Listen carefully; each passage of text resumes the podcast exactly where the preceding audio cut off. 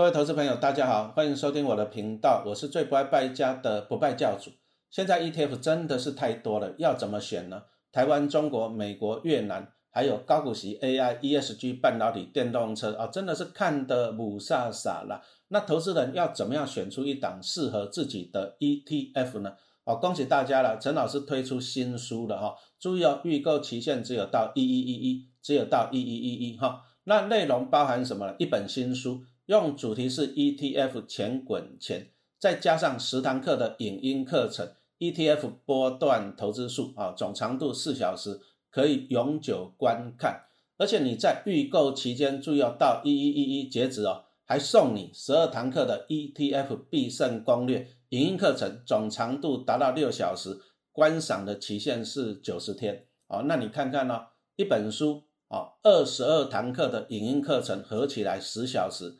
只要卖你一九八零，只要卖你一九八零，注意要到一一一一截止哦，请你一定要把握了哈。其实大家可以去外面比价看看呐，十小时二十二堂课的影音课程哦，都是万元起跳哦。那我们是不败教的嘛，就要给大家优惠，只要一九八零，只要一九八零。那其实少吃一次大餐就可以吃一个大餐，你顶多饱半天嘛。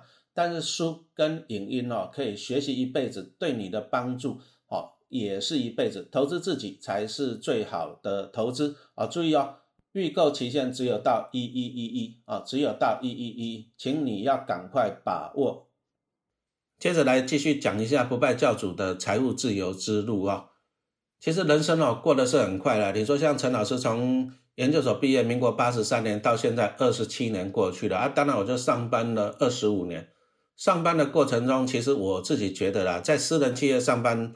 我自己感觉哦，一点都不会太轻松，因为我待过三家企业，然后我也教过三所学校，那后来跑到公立学校教书，哎，真的是算轻松。可是我一直觉得，我一直印象，我之前在私立公司上班的时候，其实没有那么多那么轻松的，因为老板花钱来请你来上班哦，绝对不会让你好过嘛。我还有一个学生问我说：“哎，老师啊，可不可以我找到一个工作是我有兴趣的？我上班的工作是我有兴趣的？”我就问他说：“你当老板，你会不会花钱去找员工来让他有兴趣呀？”当然是不会嘛。老板聘请你来的用意是怎样？你要生产能力嘛，你有本事帮忙赚钱嘛。你如果没有本事，你跟我讲兴趣，对不对？你当老板，我不要讲你的老板了，你自己当老板，你愿不愿意给员工这个福利，给他薪水，让他来做有兴趣的事情？我相信你当老板，你也不愿意嘛，因为这个自由经济就是还是要以赚钱为主嘛。所以后来我就跟学生讲，我说哈，其实按照老师的经验呢，啊，上班大概我就工作分成两种了，一种就是这样啊，做的很辛苦，但是有钱的，啊，反正做的很累嘛，有钱多比较重要嘛。啊，第二个就是这样的，哎，钱不多啊，但是做的轻松的。你说像我以前陈老师在学校教书，哎，薪水如果说跟我们去科学园区什么去比的话，哎，教书的薪水还是比较少的啊，但是我最起码精神跟工作轻松。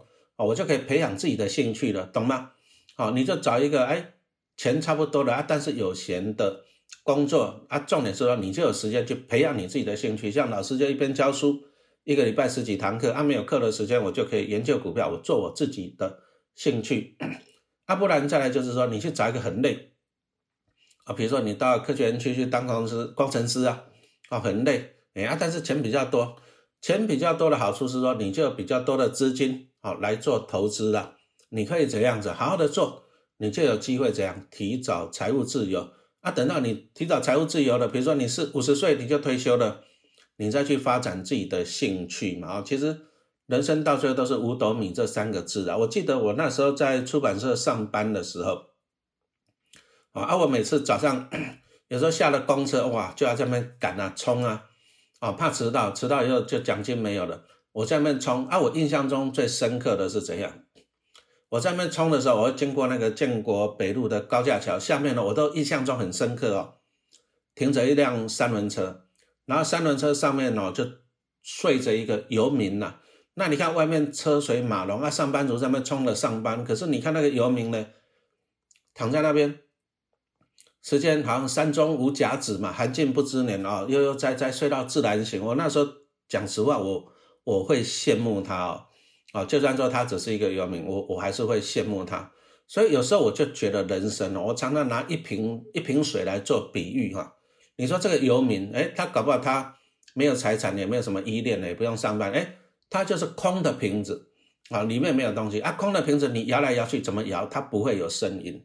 好啊，接着呢，瓶子有没有满的？啊，你说像我上班，哎，员工都在赶着，怕迟到，老板怕不怕？老板不怕啊，老板爱来就来嘛。老板他的瓶子是满的，你怎么样摇你也摇不出声音啊。最惨的就是我们这些夹在中间的，那瓶子里面只有半桶水、半瓶水的，摇来摇去，七七下下，声音很多，那怎么办？哦，所以说辛苦的都是这些上班族，要么你就是空瓶子，要么你的瓶子都是满的，哦，那你就不会这么辛苦了，是不是？哦，所以说我那时候我就觉得说哦，人生哦，我还是要努力让自己的。你让我说叫我把瓶子放空，我也去当游民，我做不到嘛。啊，但是我就是努力哦，让我的瓶子哎跟老板一样满起来。那满起来了，我就人生就不需要这样子啊，摇来摇去，起来起去这样子哦，辛苦了。所以陈老师上班的这二十五年哦，我就很认真，就是做投资啊。我们不拜教就是这样子嘛，对不对？哦，努力工作赚钱啊，再来的。努力投资哦，这个才是最重要的哈，你才可以达到财务自由的境界。你如果说不做财不做投资，你基本上你是很难达到财务自由了。你靠一个薪水很辛苦。你看一下，像二零二零年啊，那个肺炎疫情一来啊，接着全世界就印钞票救经济。我今天看了一个新闻哦，今我现在录音的时间是八号，十一月八号，看到一个新闻，从去年到今年，哇，那全世界的有钱人资产又多了几十兆新台币的啊，他们。有钱的那个钱增加的速度是吹泡泡啊，越吹越大，越吹越大。可是你上班族你就只能靠调薪啊，这样子哦。你说像陈老师以前当公务员，还曾经七年不调薪啊，据说最近要四调薪四趴啊，四趴也才多少？可是有钱人呢，他股市这样一涨，资产一膨胀，四十趴四倍哦，你还是要懂得投资哈啊。再来一个感觉啦，像我昨天。七号礼拜天，那我就带学生去吃牛排，因为他晚上找他来看聊天啊，他就教我什么叫做虚拟货币啊，学习一下啊，还是需要的。那大家去吃牛排，哎，我印象中呢，之前去吃那个啊乐园牛排，我记得印象中六百五，啊，后来疫情结束了，九月多涨到六百八，好了好了，我想说你涨个三十块可以的，可以接受嘛，反正你也几个月没开门，哦，压力很大。结果昨天再去吃。涨到八百块啊，六百五涨到八百块啊，这个就是通膨啊！全世界印钞票，印钞票到最后的结果就是这样，钱不值钱啊，那商品就会变贵了，因为钱不值钱了，商品就变贵了嘛。哦，这个叫做通膨。啊，你想想看，你是上班族，对不对？以前牛排一克好吃一点哦，热眼啊，rib eye 那一种的。你你你如果说省一点的话，你可以一个礼拜吃个一个，反正六百五十块。那你看现在涨到八百块了。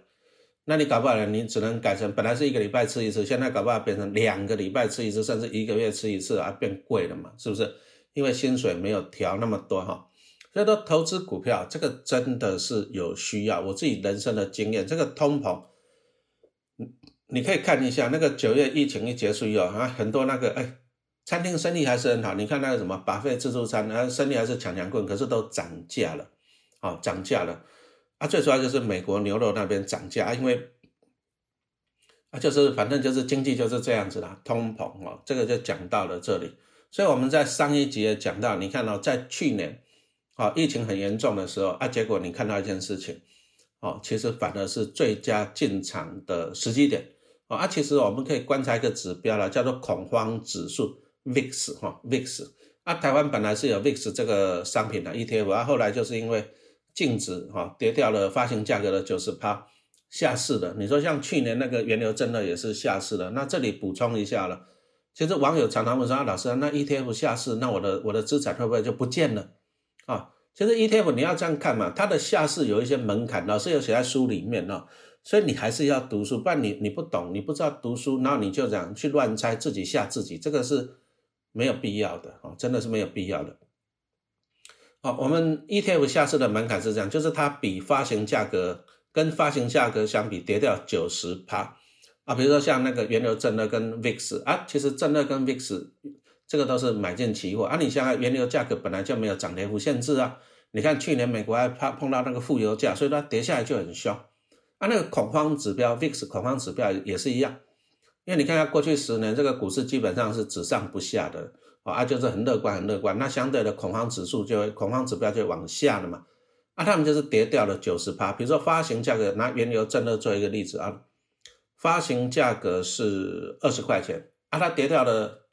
九十八就是跌掉了十八块，剩下两块，两块以下就达到了清算的门槛哦，这个要注意啊。所以你要看那个发行价格啊，比如说再拿一个，哎，好像比如说拿那个零零五六做例子好了，零零五六就圆形的，那它包含的就是三十只成分股，零零五六如果要下市是这样，它发行二十块钱，你要它净值跌到剩下两块钱以下才会下市，你觉得觉得几率高不高嘛？三十只成分股同时跌掉九十趴的几率高不高？如果是这样的话，那台湾大盘大概也跌掉八九十趴了。也就是说，我们大盘可能只剩下一千多点了。你觉得几率高不高？啊，当然是不高的嘛，是不是？哦，所以说一般来讲，就是这种正二反一，或者是买进那种期货的 VIX 这一些商品，哦，才有比较机会跌到下市的。啊，你如果说你买的是圆形的 ETF，好，圆形的基本上你是不用去烦恼这个问题。那当然，ETF 还是一个不错的投资的方法。你说像圆形的 ETF 来讲的话，啊，比如说像最近很红那个电动车，那台湾的零零八九三、二零零八九五，它都前两大成分股就是什么特斯拉跟 NVIDIA。那特斯拉最近大涨，大家都知道，反正就电动车题材嘛。那 N D NVIDIA 嘞，啊，NVIDIA 最近又搭上了那一个什么元宇宙啊，元宇宙的题材又上涨，所以你看最近。八九三跟八九五哎，也是都哎一路都都上涨了，所以投资的哦，你必须要，因为现在 ETF 的商品太多了，所以投资人你必须要去了解商品里面的内涵。就像我刚刚讲的八九三八九五，哎，前两大都是特斯拉跟 NVD 啊那基本上你也是可以把它当做美国科科技股来做了啊，因为这些什么电动车的 ETF 大概。极大多数百分之八八十左右的成分股也都是在美国的哈，这个算是说它，我们就把它当做美国科技股来操作。哎呀，但是呢，好像其中有一档 ETF 啊，里面它的第三大权重呢是台积电啊，好像是零零八九五的啊。最近台积电的股价也从五百多块上来啊，所以说它又受到帮助了。所以说买进 ETF 是一个不错的投资方法哈。你比如说你看好电动车这个产业。那你就可以选择长期投资啊？怎么长期投资呢？你就等它跌的时候嘛。我记得那个，因为现在 ETF 它的公开发行价都降低了，以前是二十块啊，现在降到十五块，就是让小资族比较好入手啊。啊，那个零零八九三，因为它先推出的国内电动车 ETF 嘛，它先推出的，哎呀，它十五块推出，推出以后没多久就跌，跌到十四块多，哦，啊，后来又涨，涨到十六块多，又跌，又跌到十四块多。我自己观察了。每次跌到十四块多，就有投资人网友就在那边哀了，说这很烂啊，都不赚钱，怎样怎样怎样。